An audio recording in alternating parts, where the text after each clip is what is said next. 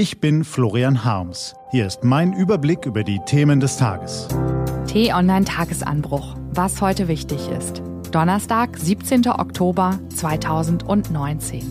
Der britische Premierminister Boris Johnson braucht dringend einen Deal mit der EU. Die nächsten Tage werden entscheidend sein. Heute von Daniel Fersch. Gelesen von Ivi Strübing. Was war? Boris Johnson hat eine Mission. Eine Mission, die für ihn so wichtig ist, dass er sie am Montag von Elizabeth II. in der traditionellen Rede der Königin vor dem Londoner Parlament als allererstes verkünden ließ. Die Priorität meiner Regierung ist ein Austritt aus der Europäischen Union am 31. Oktober. Die Zeit dafür wird allmählich knapp. Bis zum Birthday sind es nur noch 14 Tage und bis dahin braucht der britische Premierminister einen Deal mit der EU.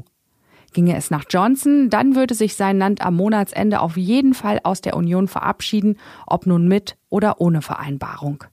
Doch diesen Plan machte Anfang September das Parlament zunichte, indem es per Gesetz die Möglichkeit eines No-Deal-Brexits zum 31. Oktober ausschloss. Entscheidend für den weiteren Verlauf des Dramas werden die kommenden drei Tage sein. Heute treffen sich in Brüssel die Staats- und Regierungschefs der EU, um doch noch einen Kompromiss zu finden. Die Chancen dafür stehen wieder erwarten gar nicht so schlecht. Denn ausgerechnet der Hardliner Johnson hat in den vergangenen Tagen die Bereitschaft signalisiert, dem von vielen Brexit-Befürwortern verhassten Backstop eine neue Chance zu geben. Dabei ist er anscheinend sogar bereit, eine von seiner Vorgängerin Theresa May gesetzte Linie zu übertreten. Mays mit der EU ausgehandelten Backstop-Lösung sah vor, dass das gesamte Vereinigte Königreich nach dem Austritt bis zum Abschluss neuer Handelsverträge in der Europäischen Zollunion verbleibt. So sollten Zollkontrollen auf der irischen Insel verhindert werden, aber auch zwischen Nordirland und dem Rest des Königreichs. Die neue Backstop-Variante, der Johnsons Unterhändler offenbar bereits zugestimmt haben, sieht nun vor, dass nur Nordirland de facto in der Zollunion bleiben und somit die Handelsgrenze zwischen EU und Großbritannien mitten durch die irische See verlaufen soll. Eine solche Lösung hatte May aus Rücksicht auf die nordirischen Unionisten vehement abgelehnt. In trockenen Tüchern ist Johnsons Vereinbarung noch nicht. Doch EU-Chefunterhändler Michel Barnier ließ am Mittwochabend verlautbaren, die wichtigsten Fragen seien geklärt. Der britische Premier will heute früher zum Gipfel anreisen, um die letzten Streitpunkte zu klären. Sofern die EU-Staaten der Vereinbarung zustimmen, entscheidet das britische Parlament am Samstag über den möglichen Deal.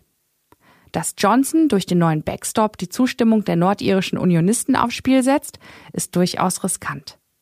Im Parlament fehlt ihm schon jetzt eine Mehrheit. Die frühere Bundesjustizministerin Katharina Barley, die jetzt Vizepräsidentin des Europaparlaments ist, traut Johnson immerhin einen Erfolg zu. Bei all seinen Schwächen und seinem unberechenbaren Politikstil ist er vielleicht derjenige, der eine mit der EU erzielte Brexit-Vereinbarung innenpolitisch auch durchbringen kann, sagte sie im Interview mit T-Online-Autor Peter Riesbeck.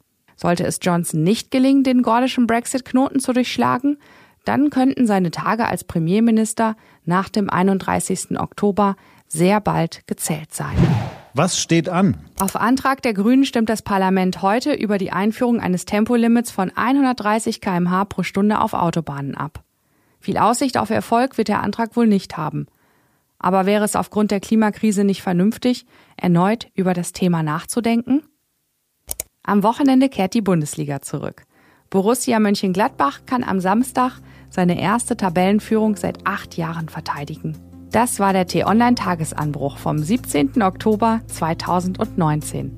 Produziert vom Online-Radio- und Podcast-Anbieter Detektor FM. Den Podcast gibt's auch auf Spotify. Einfach nach Tagesanbruch suchen und folgen. Ich wünsche Ihnen einen frohen Tag. Ihr Florian Harms.